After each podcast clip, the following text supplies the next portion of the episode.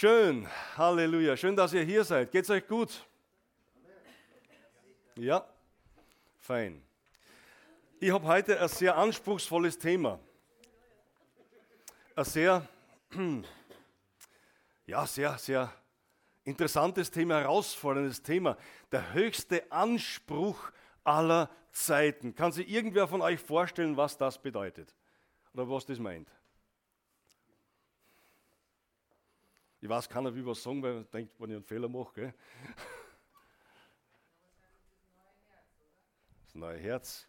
Weil es da oben ist. Ja, das ist unser Jahresspruch. Hat mit dem direkt nichts zu tun, aber indirekt immer. Das Vorrecht, der Kind Gottes zu sein. Ja, ja, ist auch gut, ja. Na, Fast Bingo. Ja.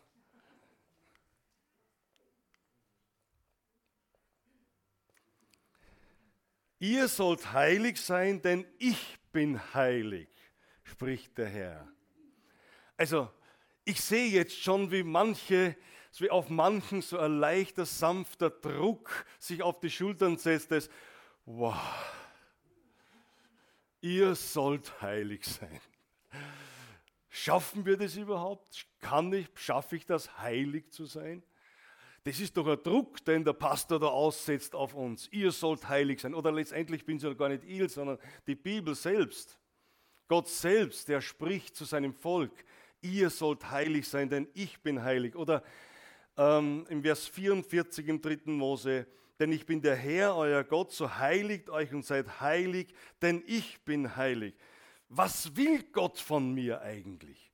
Schaffe ich doch gar nie. Wie soll ich heilig sein? Und bitte, was ist heilig. Komme ich dann noch ein bisschen drauf. Naja, wir könnten jetzt natürlich sagen, als gute Christen, das ist Altes Testament. Ja? Das ist lange zurück. Das geht uns heute ja nichts mehr an. Ja? Wir sind im Neuen. Wir leben im Neuen Testament. Nicht mehr im Alten Testament. Die Gebote des Alten Testamentes, die hohen Anforderungen des Alten Testaments, heilig zu sein, das gilt bestimmt nur für die Propheten, Priester und so weiter des Alten Testaments, nicht für uns. Halleluja, wir sind frei. Wäre nicht Petrus. Nämlich der gute Petrus, der schreibt nämlich im ersten, im ersten Petrusbrief, sondern wie der, welcher euch berufen hat, heilig ist, seid auch ihr im ganzen Wandel heilig. Denn es ist geschrieben, seid heilig, denn ich bin heilig. Also wieder nichts. Ja. Petrus im Neuen Testament nimmt dieses, greift dieses Wort auf und sagt, hey, seid in eurem ganzen Wandel, also nicht nur am Sonntag, sondern eurem ganzen Leben, in eurem ganzen Lebensstil heilig.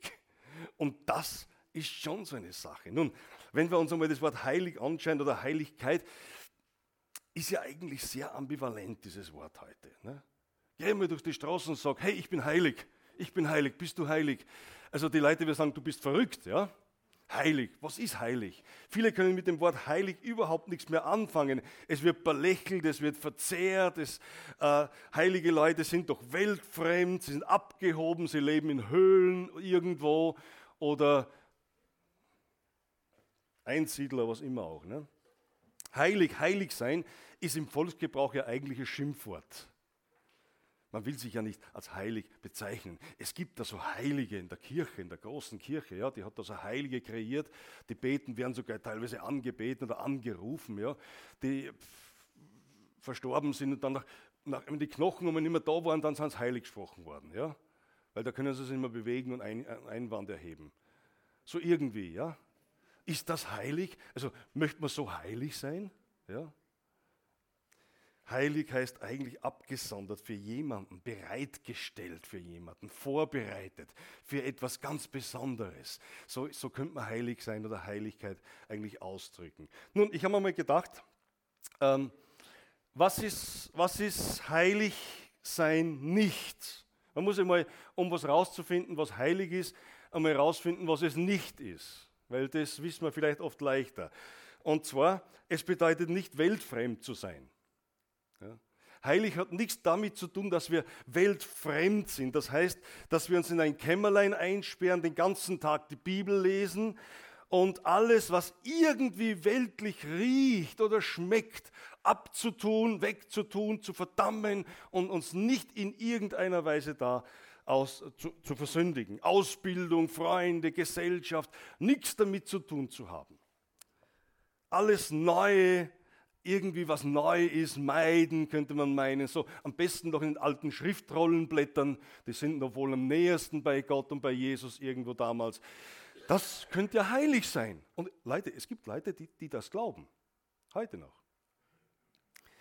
Es bedeutet nicht, sich gänzlich von der Welt abzusondern.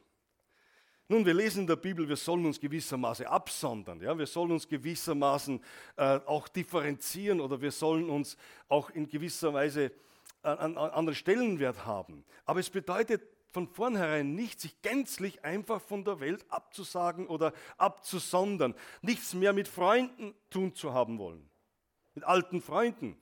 Freilich trifft man eine Auswahl. Wenn Freunde da sind in meinem Leben, bevor ich mich zu Jesus entscheide, die mich immer nur runterziehen und die mich kaputt machen und die mir äh, die, die mein Leben kaputt machen, da muss ich mich trennen.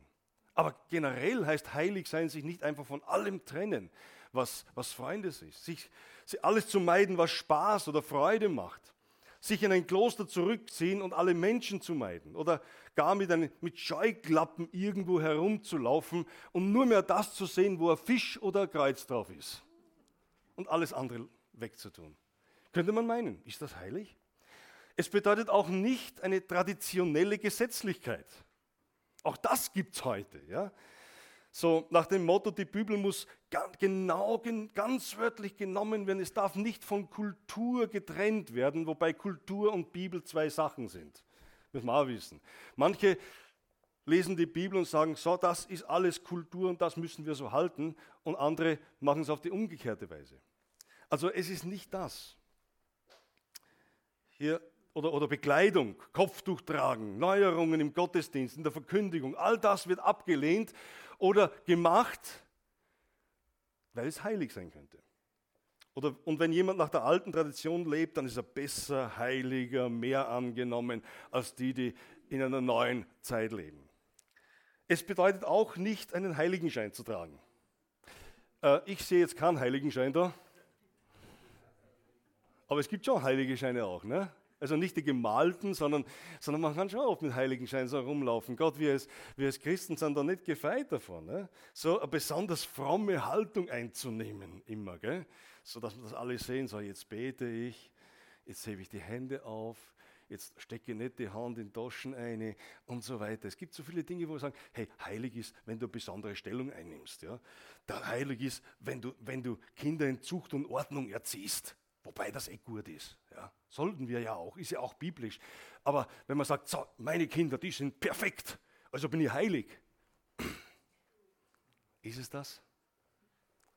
Wenn ich brav bin, wenn ich pünktlich in Gottesdienst komme, dann muss ich doch heilig sein, oder? Wie viele Heilige haben wir dann da? Sorry.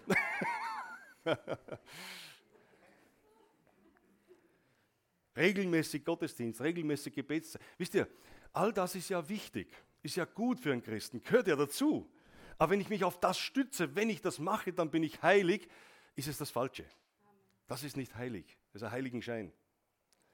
Gesehen werden, fromme Werke tun, um Gott zu gefallen, all das ist nicht Heiligkeit, bedeutet nicht Heiligkeit. Und fünftens, es bedeutet auch nicht einen frommen Wortschatz zu führen.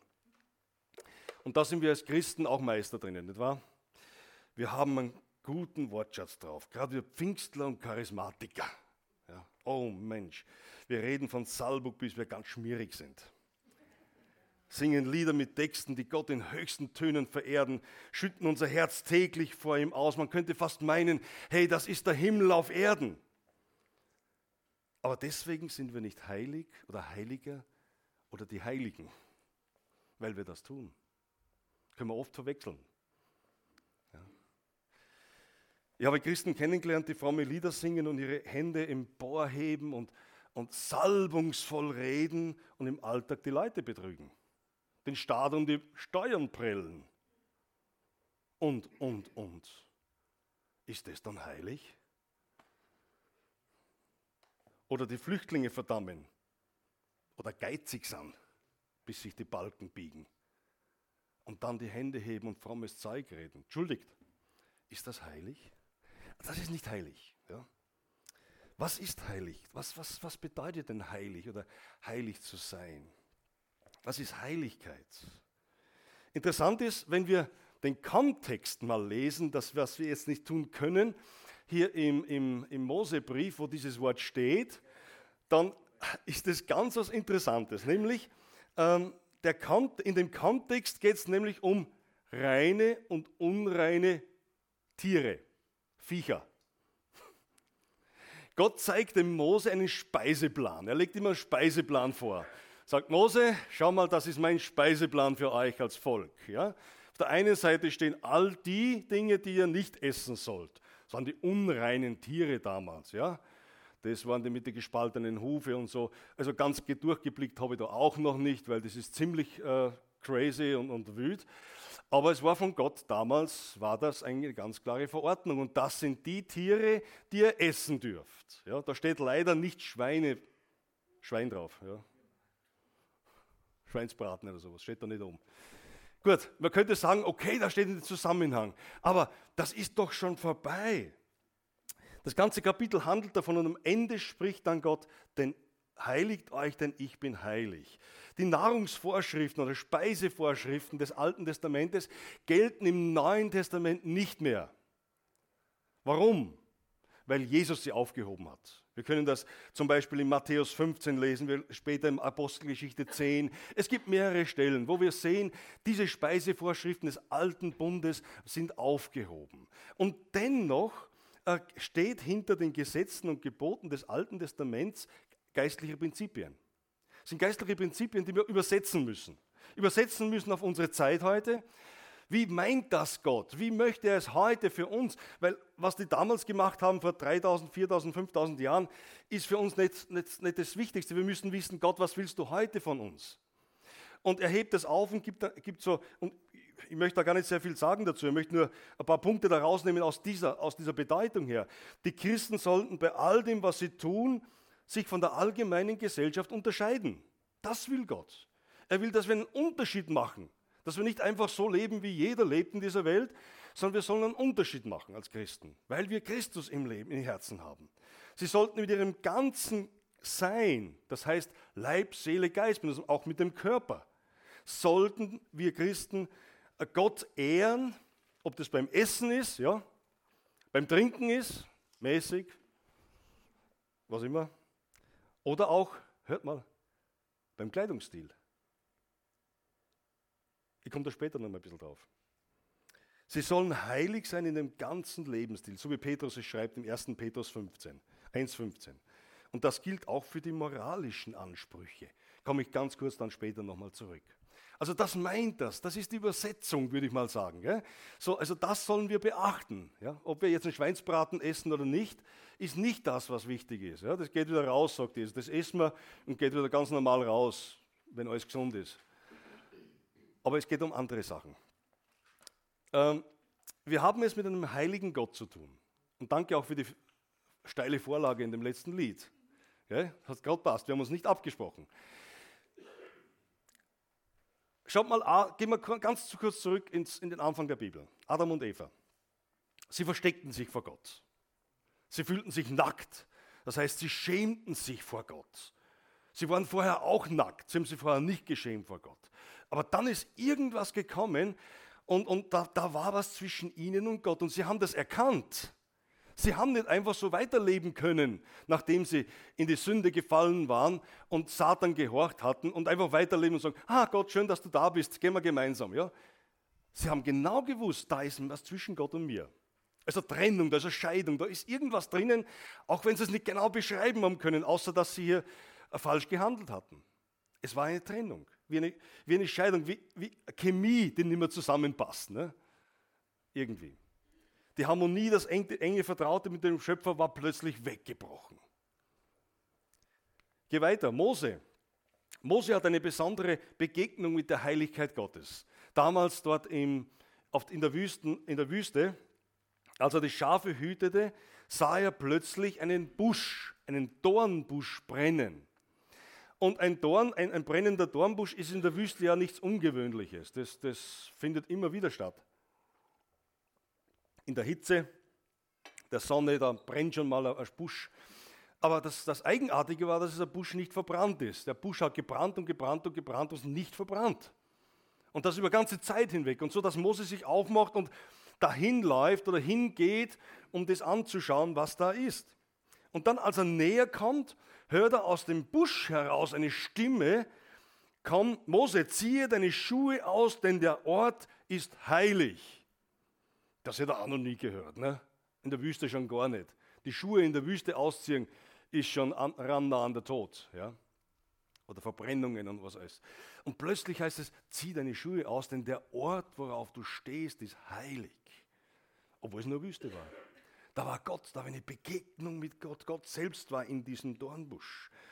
Und Gott erinnert den Mose daran, dass er nicht einfach so mit seinen Latschern vor Gott treten kann. Mit seinem Nike oder was immer er gehabt hat. Geht nicht. Ja? Du musst deine Schuhe ausziehen.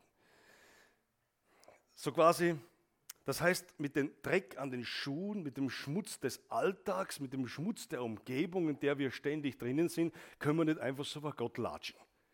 Müssen wir zuerst unsere Schuhe ausziehen. Bildlich, symbolisch. Ja, ihr habt ja alle Schuhe noch an hier. Das meint das.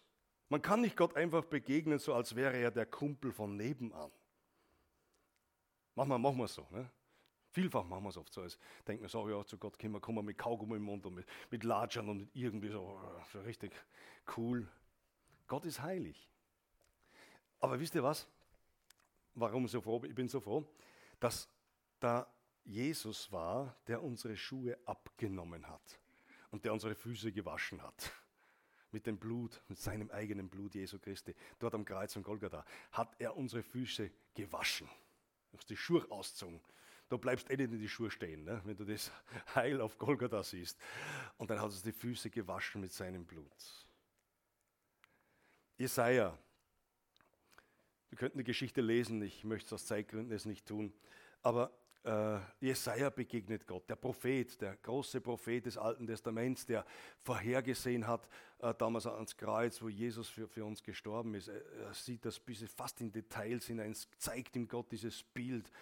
Und ganz am Anfang seiner Berufung, als er, als er, als er da irgendwo noch unterwegs war und Gott ruft ihn, dann heißt es da, er, er, kam, er, er sah in einer Vision, in einer geistlichen Vision, sah er den Herrn auf einem hohen Thron sitzen und, und die Gewänder, seine Gewänder äh, füllten den ganzen Tempel aus. Seraphim, besondere Engel sind das, Boten Gottes. Bitte stellen wir uns keine so Engel vor, gell? Die immer gezeichnet werden. Das waren Seraphim, Boten Gottes, mächtige Menschen waren das. Die standen da um den Thron herum und, und sie haben, haben sechs Flügel gehabt, ja, und, und, und mächtig große äh, Engel. Und da flogen sie herum da und dann sprachen sie zueinander, heilig, heilig, heilig ist der Herr der Herrscher. Die ganze Erde ist erfüllt mit seiner Herrlichkeit. Und plötzlich erbebten die Türpfosten und die Schwellen von der Stimme der Rufen und das Haus wurde mit Rauch erfüllt. Und dann, dann sprach Jesaja, als er das alles sieht, sagt er, wehe mir, denn ich bin verloren. Denn ein Mann mit unreinen Lippen bin ich und in einem Volk wohne ich, das lauter unreine Lippen hat das nur Blödsinn redet, von in der Früh bis am Abend. Er sieht diese unglaublichen Dinge. Und er, er, er, er sieht, vor Gott kann ich nicht bestehen. Ja? Vor diesem Gott, der so heilig ist, kann ich nicht bestehen. Und wenn nicht, wenn Jesaja, ja, so ein wunderbarer Prophet, wer sind wir? Und dann kommt der Bote Gottes noch einmal, der so Seraphim, ja, so ein mächtiger Bote. Also ich freue mich schon mal im Himmel, diese, diese, diese Gestalten zu sehen. Ja? Der kommt dann, geht zu einem Altar hin, ähm, den er sieht. Ja? Also er sieht, es ist wie ein Traumgesicht, aber er sieht es so real.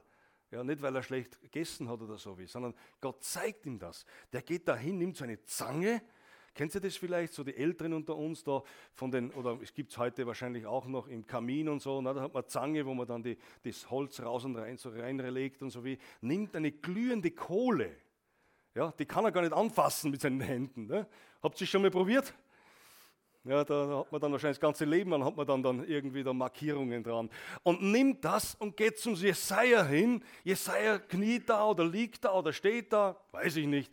Und er berührt seine Lippen. Bah! Und dann werden sie plötzlich rein. Er reinigt sie damit, ein symbolhaft. Ja. Wisst ihr, manchmal denke ich mir oft, ah, wie sehr hätte ich diese glühende Kohle notwendig. Ja, für meine Lippen, für meine Zunge, für das, was ich rede, oft unbedacht rede, schnell rede, schnell urteile, grob werde. Ja, ich brauche auch diese Kohle, ja, diese, diese geistliche Kohle, die mich reinigt. Und wisst ihr, eines weiß ich, wir sind durch das Blut Jesu gereinigt.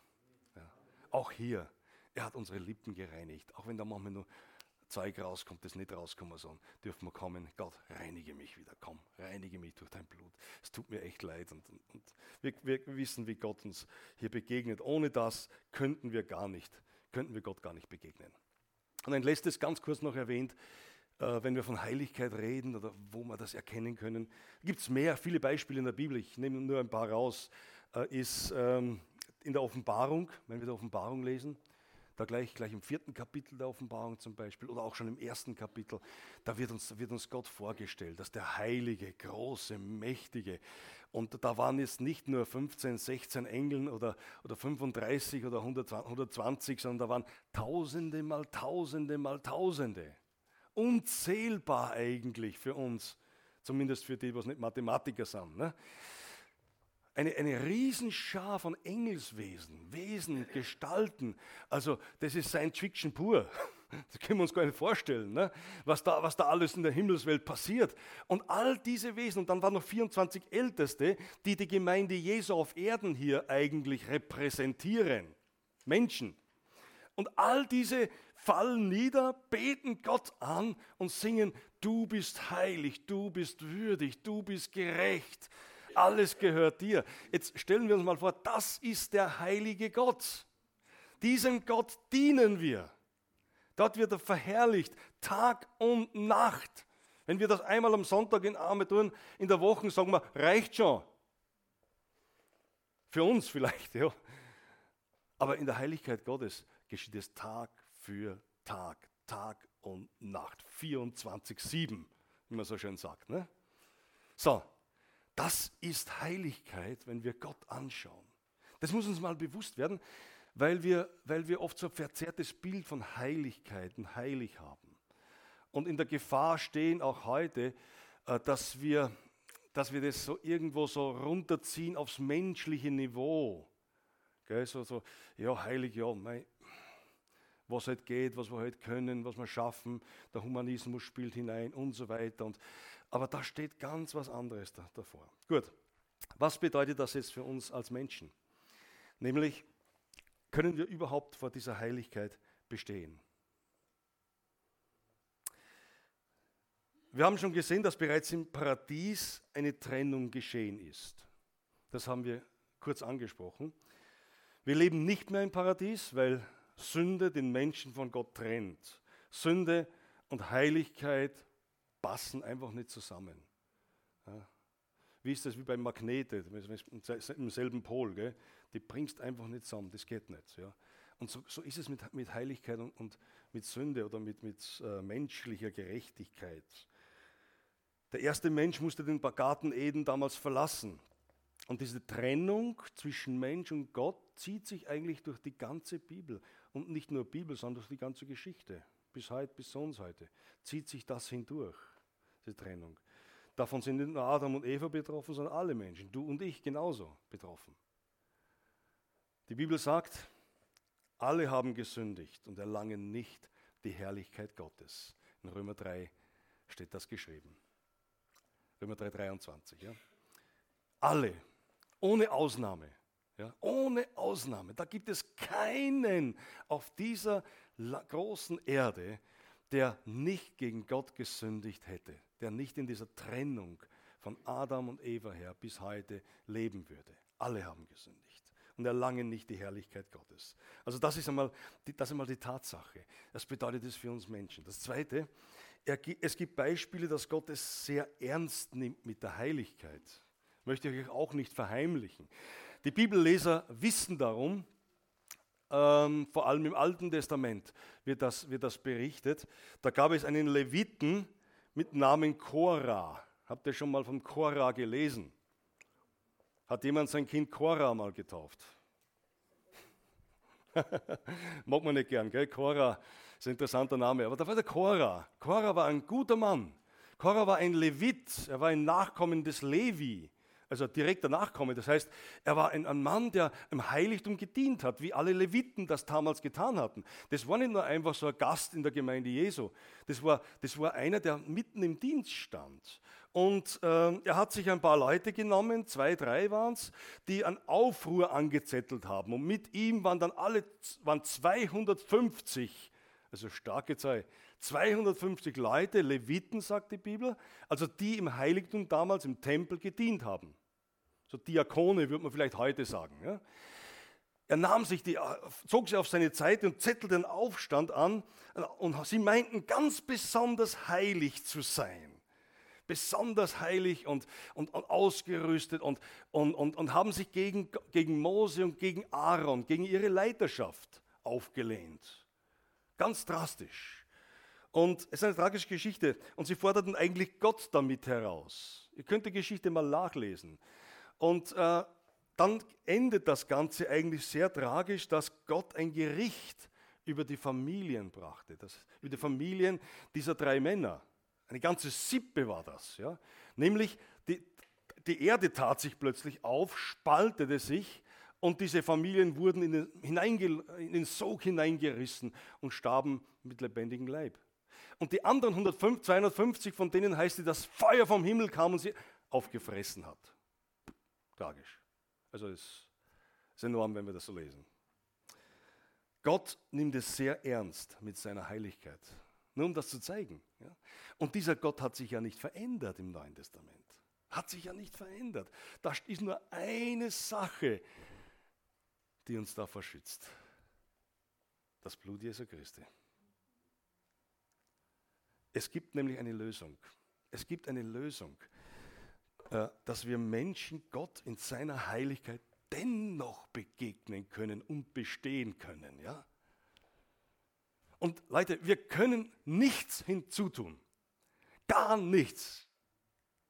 Und wenn wir uns noch so bemühen und wenn du dich noch so bemühst, du kannst nichts, keinen, keinen, kein Jota, kein, gar nichts hinzufügen, dass du bei Gott und in seiner Heiligkeit angenommen und ihm begegnen kannst. Jesus Christus hat für alle Menschen den Weg zu Gott gebahnt, indem er den Fluch, unseren Fluch, der uns treffen sollte, auf sich genommen hat.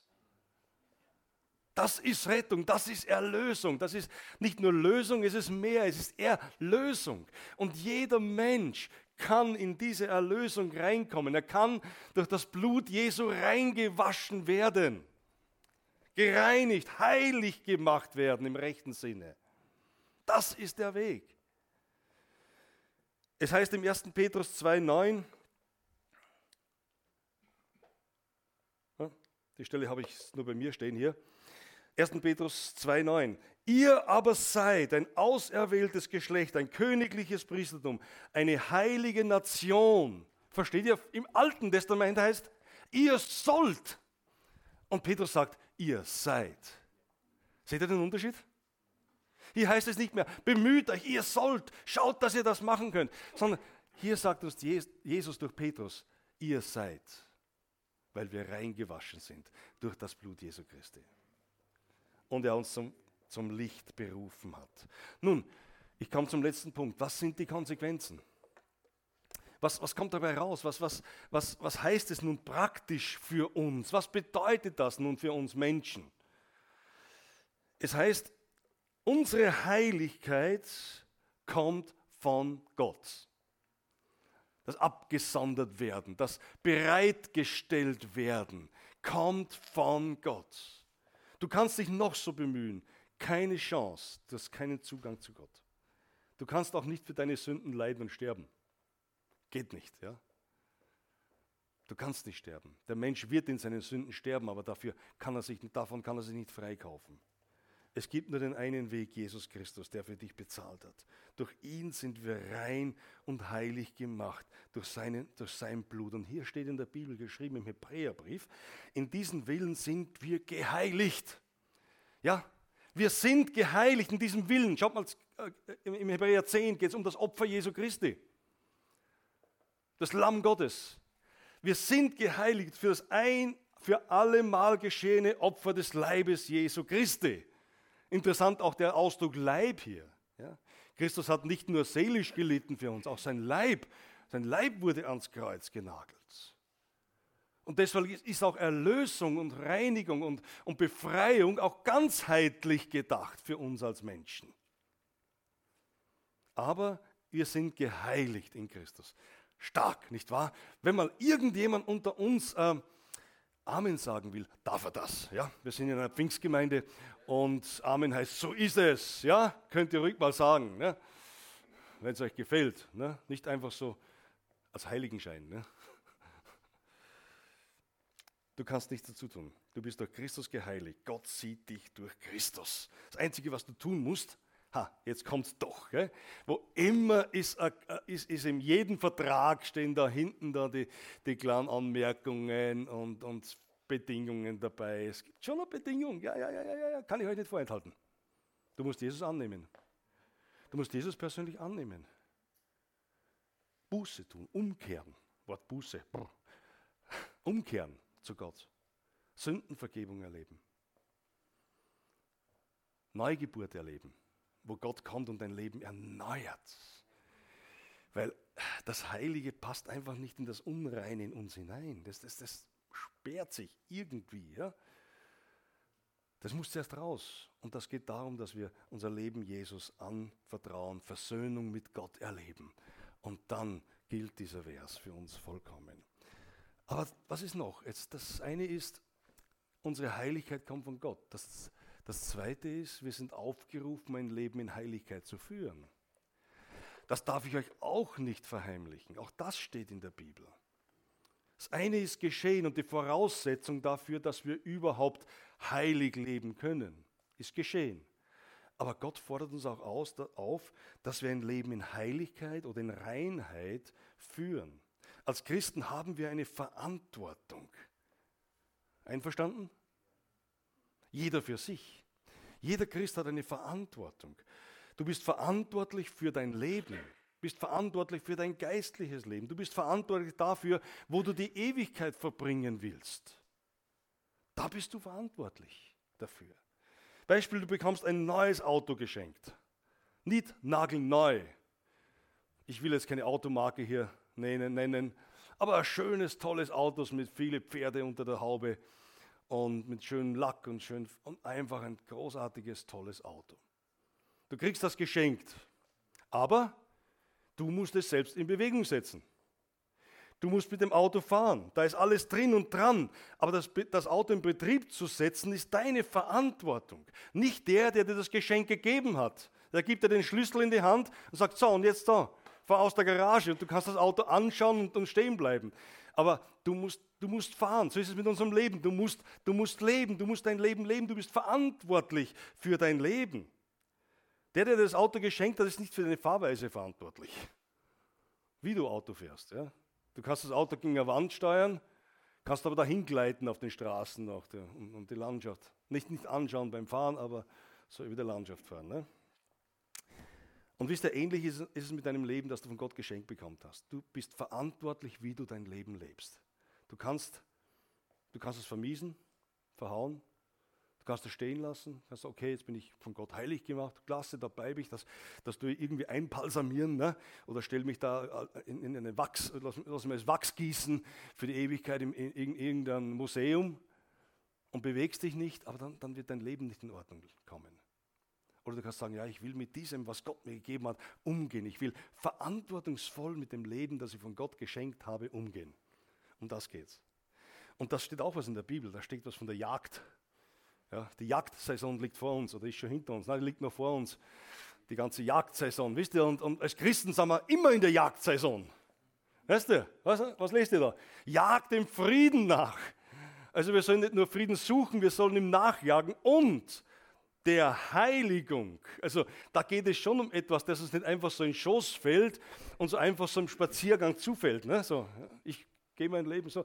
Also das heißt, Christenleben hat, mit, hat etwas mit, mit, mit Anstrengung, mit Ziel, Zielgenauigkeit. Ich will da jetzt nicht in die Jagd hineinkommen, ich bin kein Jäger und kenne mich da nicht aus, aber mit Jagd zu tun, mit Angespanntheit, mit vorne gehen, Ziele erreichen, mit, mit, mit, mit Jesus nach, unser Leben zu leben. Ja? Das, um das geht es hier. Jagt in der Heiligung nach, ohne die niemand daher in den Herrn schauen wird. Also wir sehen hier wie, zwei, wie eine Medaille mit zwei Seiten. Gott hat uns die Heiligung geschenkt und auf der anderen Seite sagen, jetzt komm, lebe in dieser Heiligung. Geh in dieser Heiligung. Und ich komme zum dritten Punkt. Diese Heiligkeit ist ein Lebensstil, der Gott verherrlicht und Menschen ehrt. Ich kann darüber dann nicht mehr sehr viel sagen jetzt, aber ich will uns das mitgeben, also ein paar Überschriften, dass wir selbst oder dass du selbst einfach damit auch beschäftigen kannst. Es ist eine keine zur Schau gestellte Frömmigkeit. Das mag Gott aber absolut nicht. Ja. Etwas zur Schau stellen. Ein bisschen haben wir am Anfang schon gesehen. Es ist, eine, es ist eine Aneignung der Heiligkeit Gottes in deinem alltäglichen Leben. Das, was Gott dir gegeben hat, anzueignen und darin zu leben. Nicht nur beim Kirchgang, am Sonntag, im Hauskreis oder im Gebetsabend oder whatever. Petrus, von Petrus haben wir gelesen, sondern der, welcher euch berufen hat, ist heilig. So seid auch ihr im ganzen Leben heilig. Und da geht es weniger um den Stil des Lobpreises oder den Stil des Gottesdienstes. Die sind ja so unterschiedlich. Selbst unsere Sonntage sind unterschiedlich. Ja? Mal mehr emotional, mal weniger emotional, mal Friedhofstille. Kommt auch mal vor. Aber um das geht es hier nicht in erster Linie. Ja? Wie stark war der Gottesdienst. Ja? sondern es geht hier um ganz was anderes. Es geht nicht um die frommen Worte, es geht um die Taten, die aus uns folgen, das Tun, das, das aus dem, was Gott mir gegeben hat, umsetzen. Wenn ich nur frommes Zeug rede und mein Glaube keine Werke hat, dann hat das mit Heiligkeit gar nichts zu tun. Dann können wir Weltmeister sein, in Gottesdienst sitzen, aber es bringt uns in unserem Leben nicht wirklich das, was Gott in unserem Leben möchte. Wenn ich in Zungen, wie wir Pfingstler und Charismatiker das tun, juble und bete wie ein Weltmeister, aber keine Liebe habe, dann ist die Heiligkeit Gottes weit entfernt von mir. Weit entfernt. Und Liebe heißt auch dienen. Ganz praktisch. Mithelfen. Ich bin so dankbar für unsere Rumänien, rumänischen Leute. Conny, sage Ihnen ganz lieben Gruß von mir. Die haben da gestern gewerkt und gearbeitet, geschuftet. Boah, das war echt hart. Auch Erich, danke auch dir und, und wer noch dabei war. Äh, das war großartig, wisst ihr? Und ich dachte, als ich gestern so stand und das beobachtet habe, schaut mal, da ist, da ist etwas von dieser Heiligkeit zu sehen. Heiligkeit mit Staub auf den Haaren, ne? mit, was weiß ich, Schmutz an den, an den Kleidern. Äh, oder Harry, du hast es ja erwähnt auch heute, ja? Das ist auch Heiligkeit. Ich kann viele fromme Worte machen. Aber Heiligkeit heißt auch ganz praktisch dienen. In der Gemeinde, den Menschen draußen, der Gesellschaft, dazu sind wir auch hier. Den Flüchtlingen, den Armen, den Verfolgten, denen, die, die, die einfach allein das Leben nicht schaffen. Das, ist, das, ist, das hat mit Heiligkeit zu tun. Ja? Und da passt kein Heiligenschein. Ne? Da stoßt du dich ständig dran. Ein Heiligenschein. Das haut irgendwie nicht hin. Ne? Gut, Menschen annehmen, schätzen, ehren und dienen, das hat mit Heiligkeit zu tun. Ganz praktisch. Ja? Ein solcher Lebenswandel wird auch, da könnte man noch weitergehen, jetzt auch in einem moralischen Leben sichtbar. Unserem Charakter, wie leben wir, wie gehen wir mit Menschen um. Das, das ist da drinnen, das sind Konsequenzen. Gott gibt uns das Potenzial. Was tun wir damit? Ja? Wie gehen wir mit unserem Charakter um? Formen wir ihn, lassen ihn von Gottes Geist formen? Oder leben wir einfach so, wie wir immer gelebt haben und pff, egal, die müssen halt zurechtkommen mit mir, so wie ich bin. Ne? Oder auch in meine Sexualität. Wie gehe ich damit um? Da gibt es klar, klare, klare äh, Richtlinien von Gottes Geist her. Gerade in einer Zeit heute, wo alles so übersexualisiert ist, wo fast jede Werbung mit Sex zu tun hat in irgendeiner Weise. Und wir Menschen das so aufsaugen und hineinnehmen und, und, und dann nicht mehr wissen, was, was, was ist eigentlich wirklich jetzt richtig und was ist falsch. Gerade das Thema Sex vor der Ehe, ein Riesenproblem. Aus, oder überhaupt außerhalb der Ehe. Mag man heute sagen, ja, das ist doch halt normal. Aber nicht, nicht, nicht wenn wir vor Gott heilig sein wollen. Übrigens habe ich wieder einen Anruf bekommen von der Barbara Kallich Show.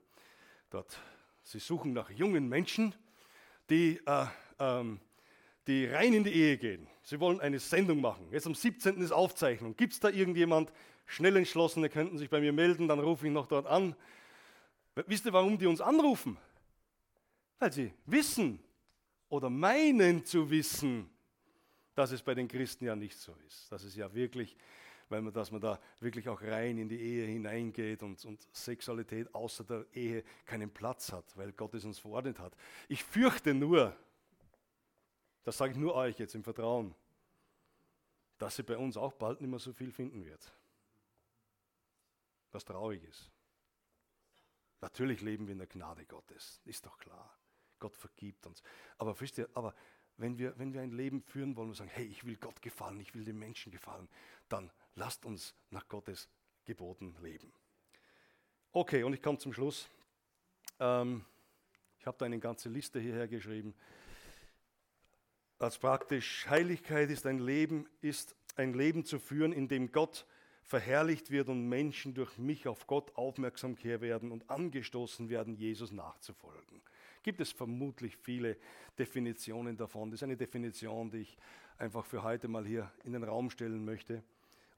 Ein Leben, was Gott verherrlicht und auch wo Menschen angezogen werden durch das. So zu leben, dass Menschen Jesus an mir sehen können. Ich rede so, dass Menschen erbaut werden. Ich rede Gutes über Menschen und von Menschen. Ich bekleide mich so, dass ich keinen Anstoß gebe, niemand mit Reize verführe und trachte danach, Gottes Wort zu halten und authentisch, ehrlich, rein zu leben. Gedanken, Worten, Taten, auch in sexuellen Bereichen. Ich will ein Vorbild sein, nicht nur am Sonntag, auch im Alltag. Ordnung, Verantwortung, Verlässlichkeit gehört zu meinem Charakter und so weiter und so fort. Ja? Ein paar Anstöße. Aber wenn wir von, von, diesem Thema heilig sprechen, und ich hoffe nicht, dass ich euch jetzt irgendwas auferlegt habt, habe, das euch bedrückt und ihr geht nach Hause jetzt da und, und kehrt den Teppich damit. Ähm, denken wir daran. Erstens, heilig gemacht durch das Blut Jesu Christi.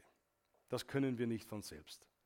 Das schaffen wir nicht. Wir brauchen immer wieder Jesus Christus in unserem Leben, der uns, der uns reinigt und heiligt und wenn das täglich ist, es täglich tut. Aber andererseits sind wir als Christen aufgefordert, in Verantwortung zu leben und das, was Gott uns geschenkt hat, zu leben und auszubauen und, und, in, diesem, und in dieser Heiligkeit Gottes zu leben. Und das schaffen wir mit Gottes Hilfe. Ja. Und wisst ihr, und dann passiert etwas. Dann passiert etwas an uns, dann passiert was, etwas in unserer Umgebung, an den Menschen, mit denen wir leben, weil sie einfach spüren, da ist mehr da, als wir nur ein gewöhnlicher Mensch. Ja. Und das wünsche ich uns. Wollt ihr das auch? Ja? Halleluja. Lass uns gemeinsam aufstehen. Ich möchte noch mit uns beten.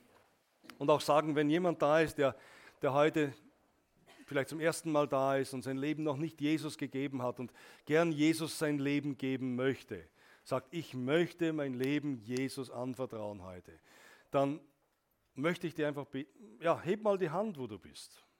Gibt es da jemanden? Ich möchte die Chance einfach geben. Vielleicht traust du dich jetzt nicht, aber wenn du den Mut hast, heb einfach die Hand. Ich sehe deine Hand, wer für dich beten.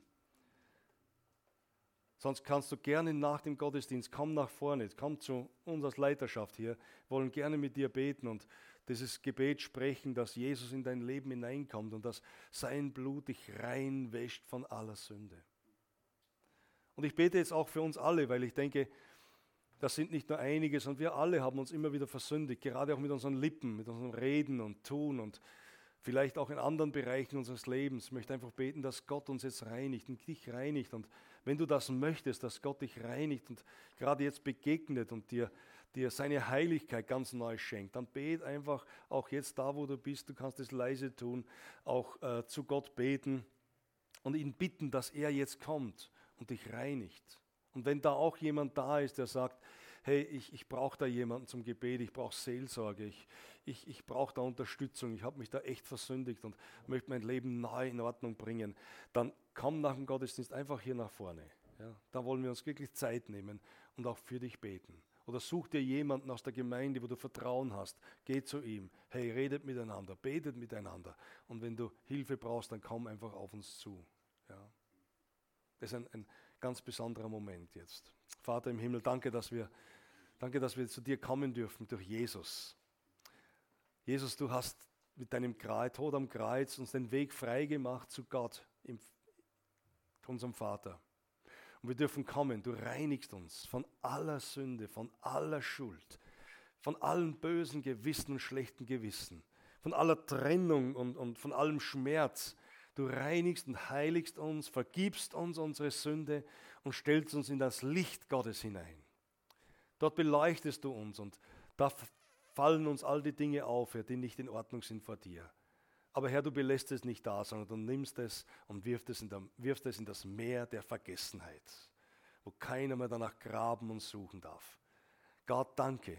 Ich bete es für mich, für uns als Gemeinde, für jeden Menschen hier in diesem Raum heute, dass du mit deiner Vergebung kommst, mit einer echten Vergebung, Sündenvergebung, mit Heilung, dass du kommst und uns reinigst, Herr, von all unseren, all unseren, unseren, unseren Dingen, die wir uns aufgeladen haben in den letzten Tagen, Wochen, Monaten, Herr. Wir beten um echte Berührung von dir.